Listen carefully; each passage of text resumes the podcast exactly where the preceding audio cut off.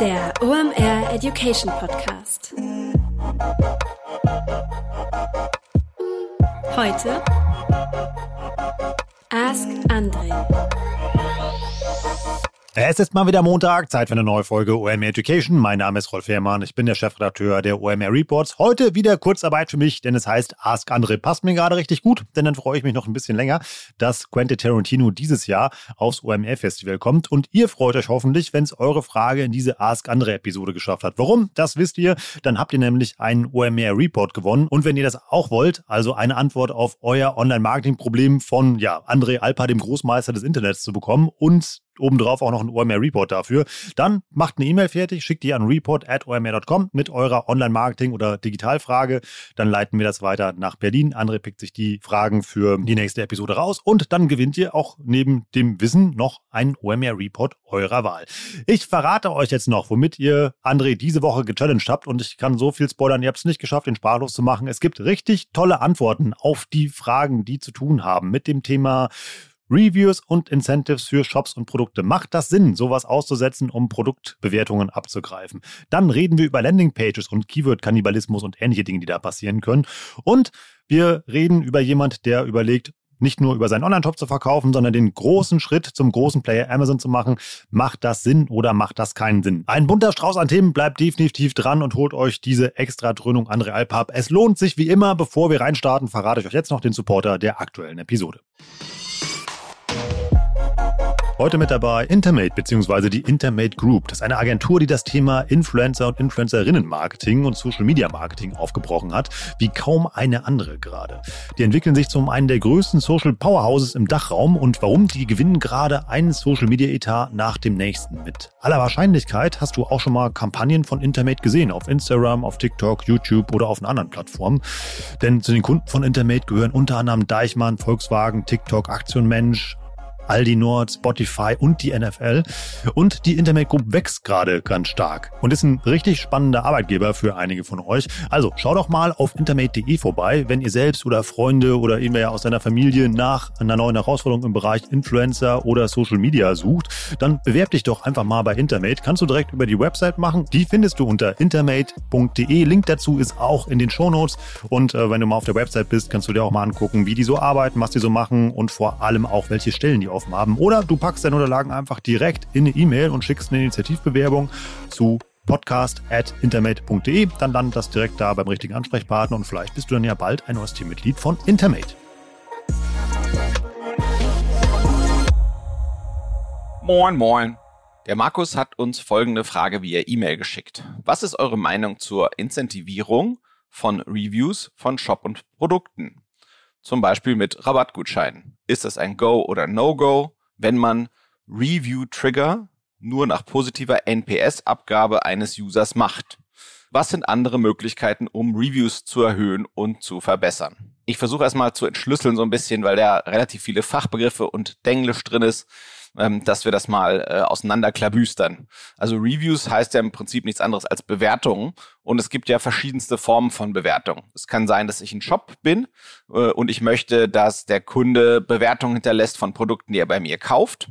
Äh, das ist eine Möglichkeit und dann generiere ich dadurch Content und eine bessere äh, der für, vielleicht für SEO-Zwecke Sinn macht oder ähm, ich helfe den Kunden sicherer zu sein bei ihren Kaufentscheidungen, äh, generiere Daten, mit denen ich vielleicht wieder Geld verdienen kann, so, so, so eine Art von Reviews oder ähm, was eben auch ein großer Bereich ist, das gibt's quasi an allen Ecken und Enden auf Plattformen. Das heißt, sagen wir mal, ein Hotel äh, wurde gebucht über eine Hotelbuchungsplattform und wünscht sich, dass man äh, bei der Hotelplattform, äh, Buchungsplattform das Hotel bewertet. Oder ich bin ein lokaler äh, Friseur und wünsche mir, ähm, dass die Leute mich bei Google Maps oder äh, dem Pendant äh, bei Facebook um, oder, oder Apple äh, bewerten. Oder ähm, ich bin ein Amazon-Händler und habe äh, eigene Produkte und wünsche mir Bewertungen für diese Produkte, weil die ein großer Hebel auf der Plattform sind. Das heißt, es gibt da verschiedene Orte und Arten, äh, wo Bewertungen eine große Rolle spielen können im Marketing. Insofern ist das ein total äh, wichtiger und kluger Bereich, sich damit auseinanderzusetzen. So und Incentivierung heißt äh, le letztendlich wie vergüte ich äh, sozusagen den Leuten, die das machen, äh, wie soll ich mich denen erkenntlich machen und wenn, in welcher Form? Und eine Idee kann eben so ein Rabattgutschein sein. So, und ein Review-Trigger ist letztendlich sozusagen die Frage, ähm, was nutze ich als Anlass, um den Kunden äh, nach, einer, nach einer Bewertung zu fragen? So. Und die NPS-Abgabe, die der äh, Markus hier anspricht, NPS, das ist der Net Promoter Score.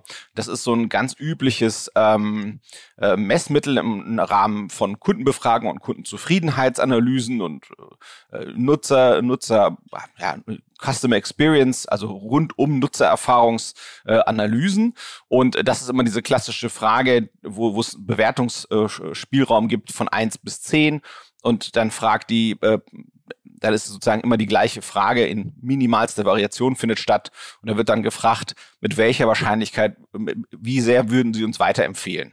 Äh, eins für gar nicht und zehn für sehr. Und dann sind eben die oberen zwei, drei Punkte, das sind eben die Promotoren, diejenigen, die sehr für das Produkt sind. Ich glaube, sieben ist neutral und alles andere sind eben ja äh, Leute, die eben nicht so gut an, anspringen. Und dann wird immer geguckt, Daraus wird so mal so ein gewichteter Durchschnitt gemacht und dann wird immer geguckt, wo ist der eigentlich? Und dann weiß man, wie gut man an einer Stelle ist. Und man kann das auch sehr spezifisch reinfragen, also äh, auf den Kundenservice am Telefon, auf den Bestellprozess, auf die äh, Lieferungsqualität. Ähm, da gibt's dann auch Tools, die das unterstützen. Da gibt's zum Beispiel Zenloop ähm, aus Berlin, die da ganz weit vorne sind. Und die Frage, die er hier stellt, der Markus, wo er sagt dann eben Review-Trigger nur nach positiver NPS-Abgabe. Da ist eben die Grundidee, dass ich erstmal den Kunden frage, wie zufrieden bist du denn mit dem, was ich gemacht habe?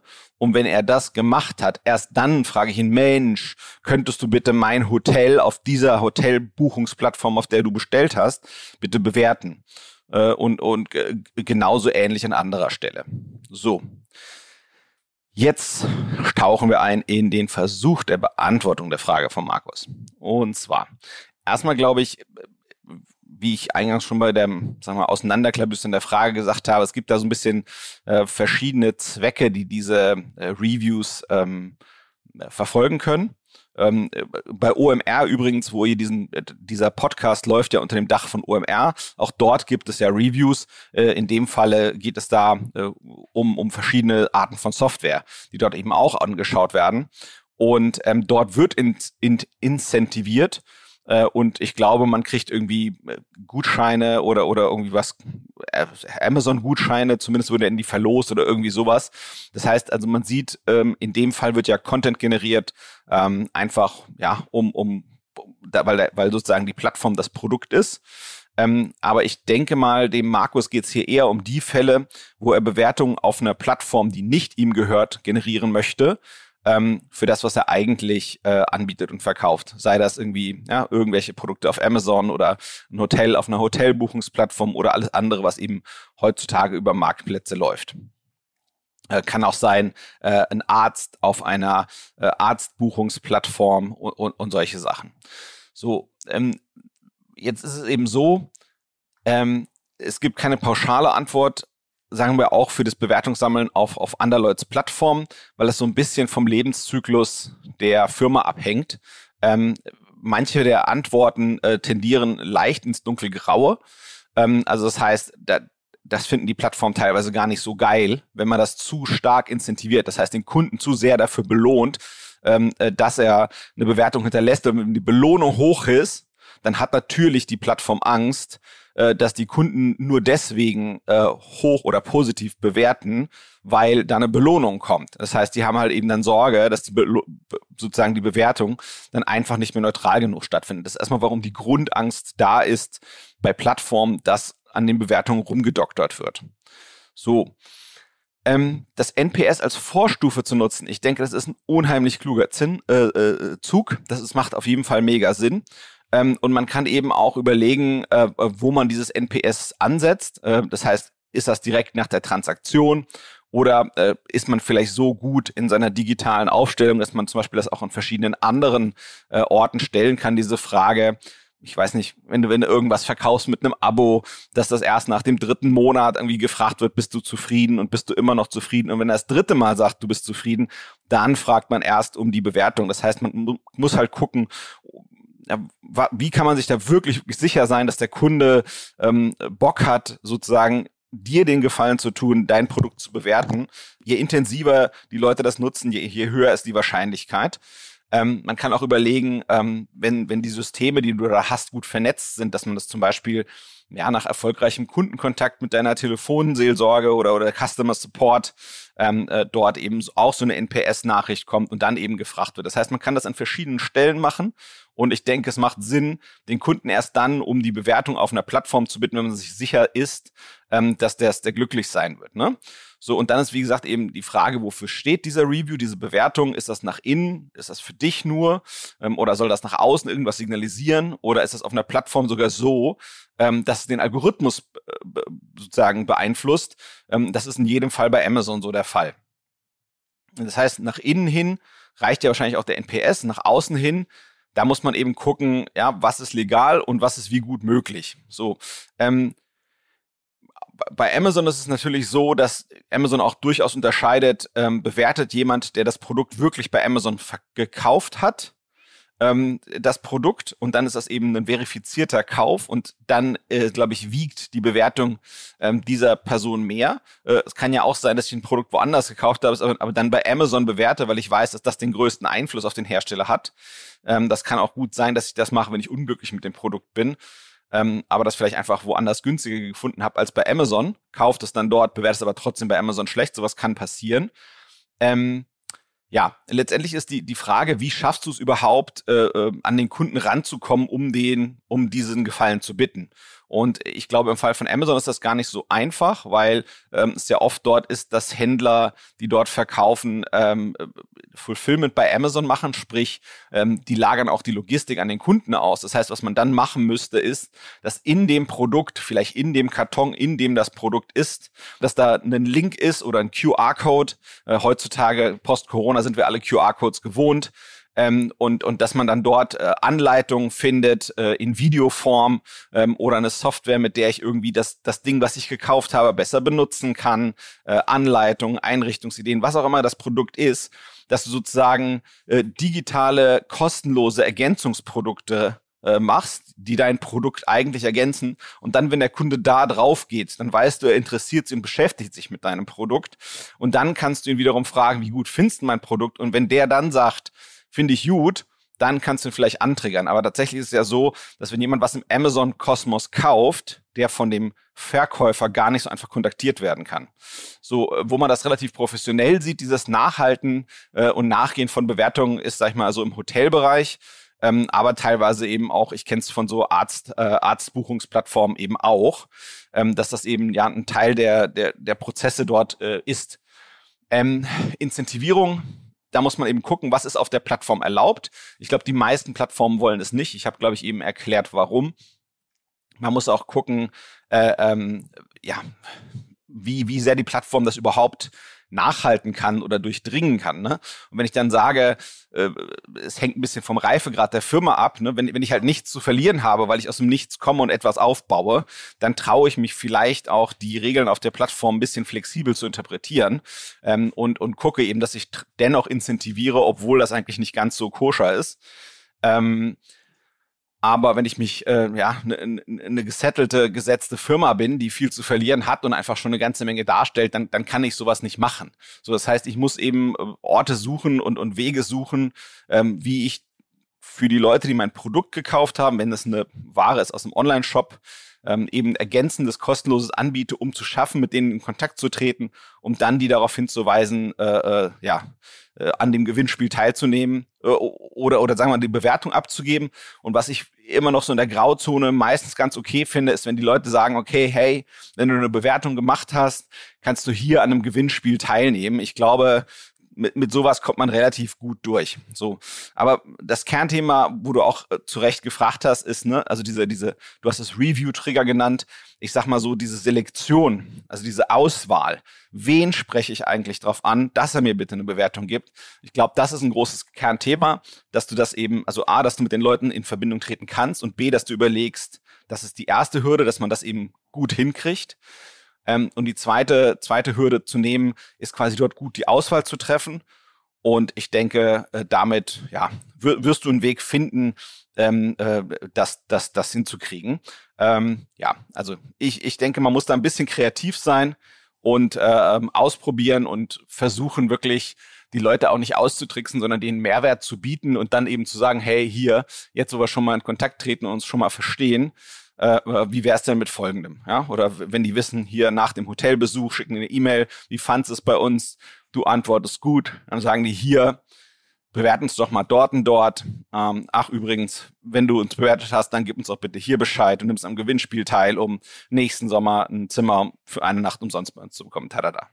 Also, ich hoffe, Markus, das hilft dir weiter und du generierst reichlich Bewertungen für deine verschiedenen Marketing- und Custom Experience-Zwecke.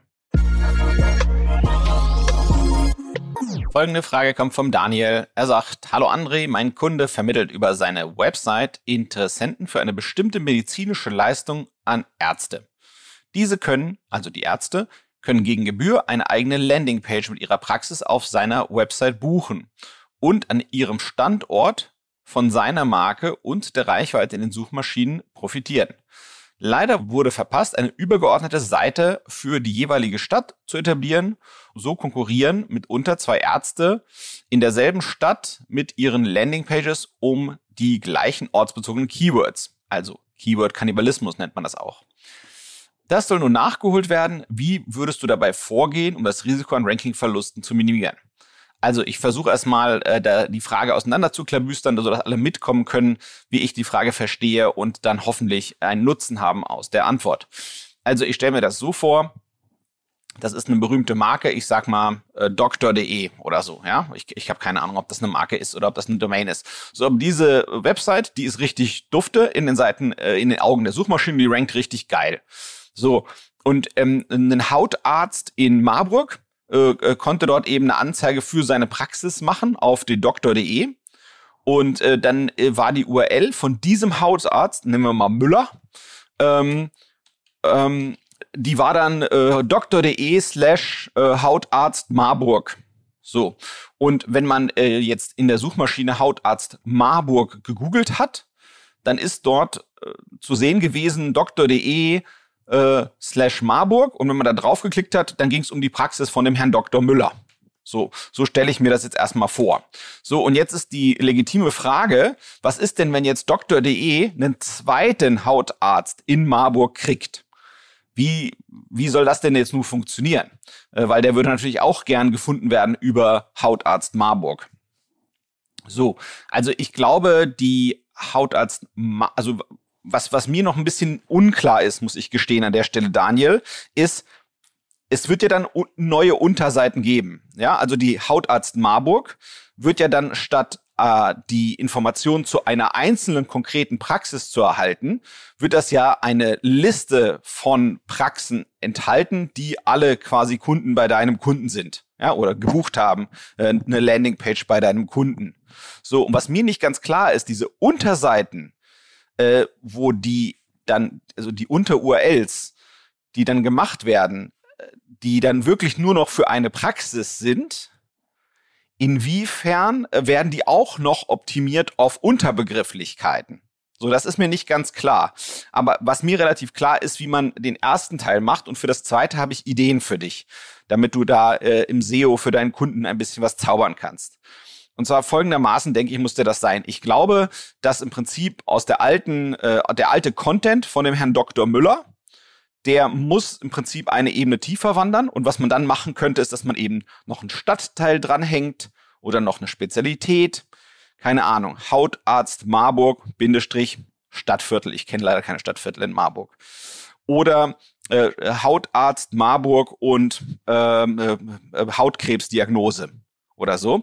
Und dann äh, äh, fackelst du damit quasi nochmal ja, Spezialitäten der Kunden ab, aber bietest auch nochmal der Suchmaschine noch ein bisschen gezielteres Futter zu dieser Praxis. Und das ist sozusagen sogar hilfreicher, weil spezifischer. Und dann hat dein Kunde auch noch die Möglichkeit, so ein bisschen mehr und breiteren und spezifischeren Unterbegriffen zu ranken. Aber im Prinzip diese Hautarzt Marburg URL, die muss eigentlich meiner Meinung nach genau als solches bestehen bleiben und dort muss eben ein Teaser kommen, also ein Teil des Contents, der zu Dr. Müller passt. Der Dr. Müller wandert eine Ebene tiefer und der zweite Arzt, der auch Hautarzt in Marburg ist, der kommt eben dazu. Was wichtig ist eben, dass dieser Teaser gar nicht so knapp ist. Das heißt, dass eben, weil, weil Google ist ja an der Stelle von Hautarzt Marburg gewohnt, Inhalte rund um Herrn Dr. Müller zu finden. So, und das heißt, ich würde jetzt die Suchmaschine ungern enttäuschen, breit. Äh, das heißt, da muss immer noch eine ganze Menge Content zu Dr. Müller zu finden sein. Im Idealfall, in einer perfekten Welt, wenn alle Arbeit nichts kosten würde, würde ich es wahrscheinlich so machen, dass ich versuche, die neue Unterseite, also dass ich mög versuche, möglichst viel von dem ursprünglichen Content über Dr. Müller dazulassen, damit eben Google das, was es gut fand und deswegen diese URL rankt, auch weiterhin dort vorfindet. Und die neue Unterseite für Herrn Dr. Müller, die würde ich mit reichlich unikem Content ausstatten, wenn das geht, wenn das sozusagen im Rahmen des Budgets möglich ist. Und dort würde ich eben auch auf das eingehen, wo ich versuche, sozusagen den einen Hautarzt aus Marburg darzustellen, auch im Unterschied zu den anderen Hautärzten bei Marburg, die auch bei mir Kunde sind. Wo der eine vielleicht eben auf bestimmte Behandlungsmethoden oder auf bestimmte äh, Symptome spezialisiert ist oder ein Steckenpferd dort hat oder äh, besonders auf ein Stadtviertel oder irgendetwas in der Richtung. Es können ja auch mehrere Sachen sein. Es kann ja auch sein äh, Stadtviertel und Spezialität. Und so fackelst du dann, und ich glaube sogar, das wird deiner Hautarzt Marburg äh, sagen wir mal, Hauptseite gut tun. Die wird ja nämlich neue Unterseiten bekommen äh, und dann baut man sogenannte Silos. Das kannst du mal nachschlagen. Das gibt's im SEO oft als Begrifflichkeit. Ähm, Im Zweifel kann ich mein Buch dazu empfehlen ähm, oder die OMR äh, SEO Reports, die ich mit den Kollegen von Claneo geschrieben habe.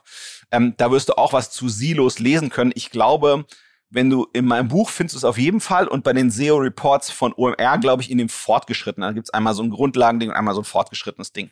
Und dann baut man Silos. Und was da eben spannend ist, was du an der Stelle äh, entsteht und was eine Opportunität meiner Meinung nach für dich und deinen Kunden darstellt, ist, früher hattest du nur eine Seite zum Thema Hautarzt in Marburg. So, und jetzt plötzlich hast du drei Seiten mit uniquem Content zum Thema Hautarzt in Marburg, nämlich die Hauptseite Hautarzt Marburg, dann die neue Unterseite für den Herrn Dr. Müller, der schon immer da war.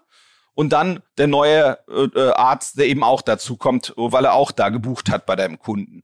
So, das heißt, in der Summe scheinst du dich mehr und besser auszukennen zum Thema Hautarzt in Marburg in den Augen der Suchmaschine, weil du lieferst dazu auch mehr uniken Content, der auch teilweise noch spezifischer wird und Unterthemen von dem Hauptthema Hautarzt Marburg behandelt. Also insofern ich, ich finde, das ist äh, für deinen Kunden und für, für, deine Arbeit bei deinem Kunden das, was ihr da macht, das ist, glaube ich, ein, ein Move. Ähm, ich glaube, man muss ein bisschen was investieren, aber man, man hat die Chance, viel mehr davon zu haben, perspektivisch. Insofern scheint mir das ein total lohnenswertes Unterfangen, was ihr da macht. Und ich bin guter Dinge, dass ihr das sehr gut hinkriegt.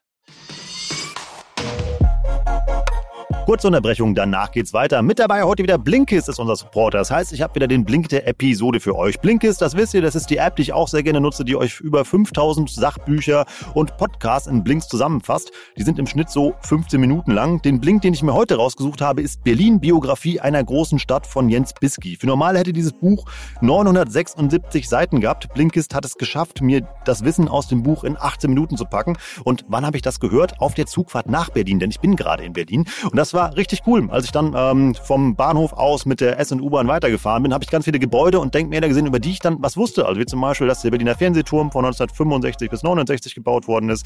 Bin an der Charité vorbeigefahren, der Museumsinsel und wusste da ganz viel drüber. Also ist auch sehr interessant für dich, wenn du in Berlin wohnst, dann irgendwie gib dir mal diesen Blink. Da wirst du ganz viel über Dinge lernen, an denen du einfach vorbeiläufst. Oder wenn ihr Berlin besucht, einfach was über die tolle Stadt lernen wollt oder auch mal über eine andere Stadt. Da gibt es noch ganz viele andere Blinks, die ihr euch mal angucken könnt. Nutzt das einfach einfach mal. Blinkist ist dann so eure kleine Instant-Stadtführung. Also mir hat das sehr viel Spaß gemacht und kann ich nur empfehlen. Dann weiß man nämlich, wo man sich rumtreibt und läuft nicht einfach nur so blind durch die Stadt.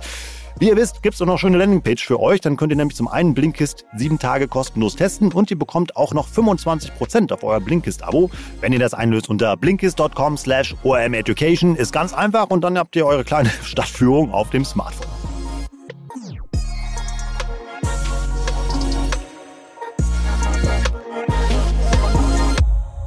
Die Frage zum Thema Verkaufen bei Amazon erreicht uns von Benjamin. Und zwar sagt der Benjamin, ein Freund von mir verkauft ausschließlich über seine Webseite Lampen.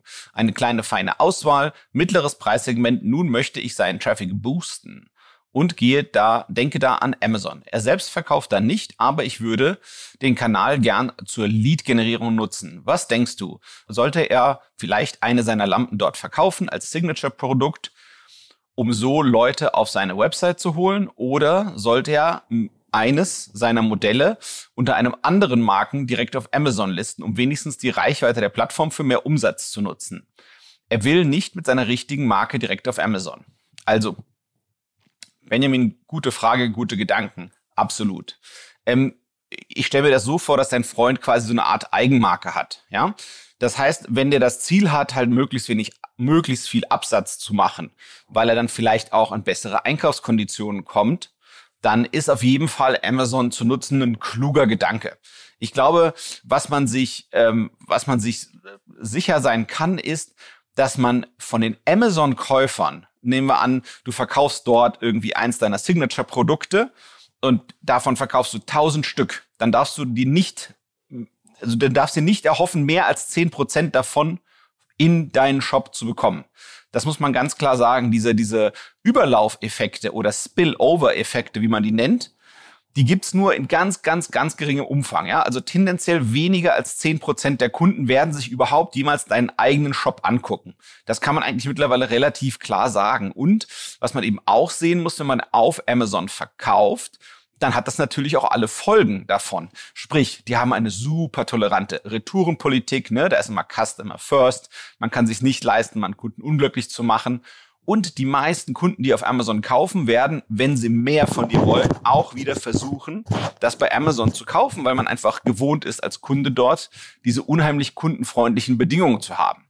Und äh, natürlich äh, gibt es für den Verkauf bei Amazon auch äh, eine ganze Menge extra Kosten. Aber wenn er damit leben kann, wenn das sozusagen reinpasst in sein Budget und in seinen Handlungsrahmen, dann äh, glaube ich, äh, wenn man damit sozusagen immer noch eine Marge macht und dadurch vielleicht woanders einen Vorteil kriegt, indem man bessere Einkaufskonditionen kriegt oder einfach ein größerer Spieler wird in seinem Bereich, dann äh, kann das eben schon Sinn machen.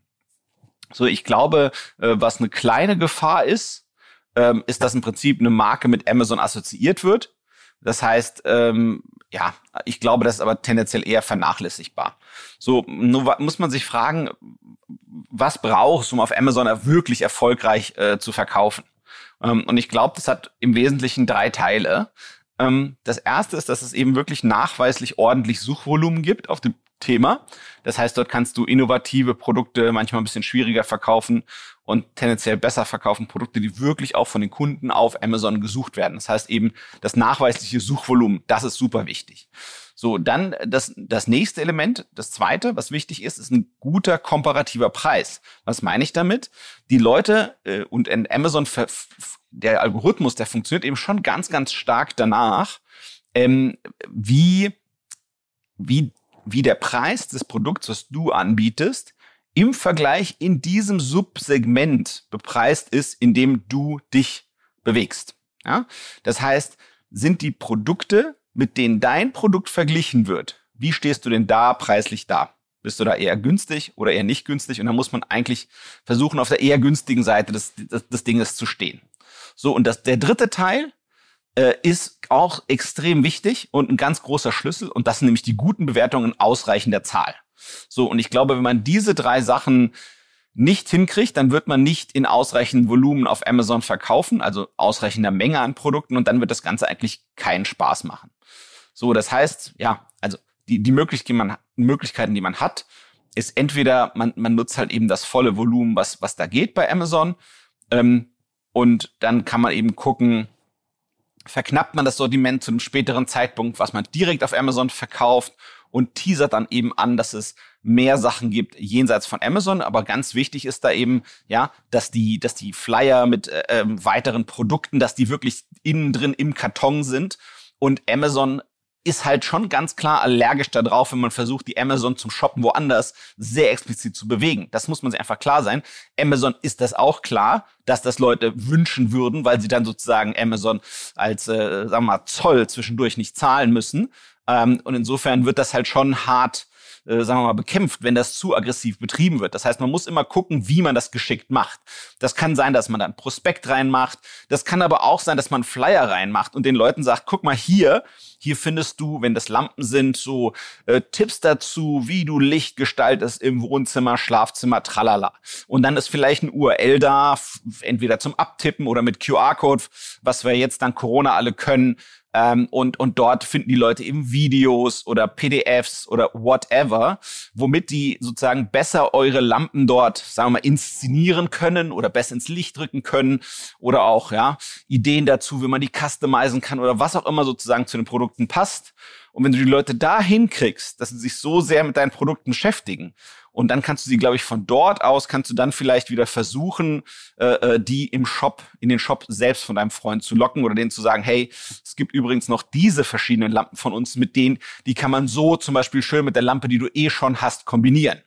So, wenn man eine eigene Marke macht auf Amazon, wird es gar keine Spillover-Effekte geben. Äh, es kann sogar sein, dass man sich damit selbst Konkurrenz macht. Da muss man sich wirklich fragen, äh, möchte man das machen? Ähm, und ansonsten, jenseits von Amazon, auch wenn deine Frage ganz, ganz spitz dahin gerichtet war, wollte ich mal zwei Stichworte ins, in den Raum rufen. Und ich glaube, was sich auf jeden Fall man sich anschauen würde, wäre dieser ganze Google Products Bereich, sprich, ähm, im, im Google Werbeuniversum der Teil, der eben auf Online-Shops und Produkte abzielt. Da kann man sich auch sehr spitz rein integrieren, so dass man quasi Transaktionen auf Google fast schon abschließen kann. Ähm, ich würde mir ähm, Vergleichsplattformen anschauen, die kleinere Shops elegant aggregieren. Ähm, so etwas wie Ladenzeile ähm, oder Shopalike heißen die, glaube ich, heutzutage. Ähm, und ich würde mir gucken, wie ich ein gutes Instagram-Game aufbaue. Ähm, Gerade bei ästhetischen Sachen, die stylisch sind und Lampen könnten ja sowas sein. Ähm, das verkauft sich viel über Bilder und dann kann ich dort eben meine Produkte vertaggen und darauf auch Werbung gezielt schalten. Und äh, Lampen sind ja auch was Ästhetisches. Das könnte auch sehr, sehr gut bei Pinterest funktionieren. Äh, dort geile Bilder, äh, darin vertagte Produkte und da drauf dann Werbegeld draufschmeißen. Ich glaube, sowas wären auch Gedanken, die würde ich mal weiterverfolgen, wenn du deinem Freund mit seinen äh, Lampen äh, weiterhelfen willst. Also, Benjamin und deinem Lampenfreund viel Erfolg. Das war wieder richtig spannend. Ich habe eine Menge gelernt. Ich hoffe, ihr auch. Danke an euch, dass ihr uns Fragen geschickt habt und auch ein großes Danke nicht nur an André Alper für die Beantwortung der Fragen, sondern auch an sein Team, was ihn dann dabei unterstützt. Und das sind Kai Rieke und Erik Siegmann. Auch zwei richtig kluge Köpfe. Und die drei stecken dahinter, wenn ihr Fragen hier hinschickt, die dann André hier on air beantwortet. Wenn ihr auch diese Chance haben wollt, ja, mehr oder weniger irgendwie ja, Podcast Live Consulting von André Alper zu bekommen, dann schickt uns weiterhin gerne Fragen an report.omr.com. Dann landen eure Fragen direkt hier bei mir in der der Inbox. Wir leiten das halt dann weiter und vielleicht seid ihr dann in der nächsten Episode dabei und gewinnt dann einen OMR Report, weil ihr uns eine Frage geschickt habt, die es hier in dieser Episode geschafft hat. Diese Woche dürfen sich über einen OMR-Report Ihrer Wahl freuen. Der Markus, der Daniel und der Benjamin. Ihr bekommt Post für uns mit einem Code, dann könnt ihr euch eure Ausgabe runterholen. Speziell ähm, würde ich euch gerade empfehlen, den Gen Z-Report, den finde ich mega. Ähm, die Gen Z ist aus meiner Sicht eine voll unterschätzte Zielgruppe und wird immer so leicht abgetan. Ja, hier Generation Goldfisch und den kann man doch nichts verkaufen. Nee, stimmt nicht. Die sind unglaublich kaufkräftig. Es fühlen sich auch noch 15 Prozent der Gen Z überhaupt vom Marketing abgeholt. Das heißt, da gibt es auch noch viel unbestelltes Feld, wo man da noch erfolgreiches und zielgruppengerechtes gutes Marketing machen kann, um dann da auch ja, Produkte an den Mann oder an die Frau zu bringen. Und vor allem ist das eine sehr große Zielgruppe. Das unterschätzt auch man. Das sind nicht nur ein paar, das sind genauso viele wie die Boomer in Deutschland. Also guckt mal, wie ihr euch diese Zielgruppe erschließen könnt mit eurer Marketingstrategie und schaut dafür am besten in den Gen Z Report. Den findet ihr unter omr.com slash report. Und jetzt wieder alle zusammen mit dem Gutscheincode Warenkorb bekommt ihr auch noch 10% auf eure OMR Report Ausgabe. Ansonsten freuen sich André Tarek und ich natürlich immer wieder über einen Daumen hoch bei Spotify, über fünf Sterne bei Apple Podcast, über ein paar nette Worte da in einer kleinen Review. Oder am besten macht ihr bei LinkedIn oder einem Netzwerk eurer Wahl einen kurzen Post fertig, teilt diese Episode mit eurem Netzwerk und sagt mal, warum es Sinn macht, den OM Education Podcast zu hören und am besten auch zu abonnieren. Ich freue mich über einen Austausch. Folgt mir auch gerne auf LinkedIn oder schreibt mich da an, da freue ich mich auch mal drüber. Ansonsten war es das für heute. Ich bin Rolf, das war OM Education. Tschüss aus Hamburg. Ciao, ciao.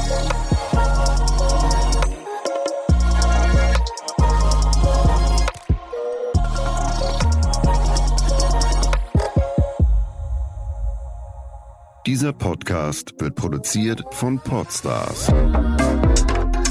bei OMR.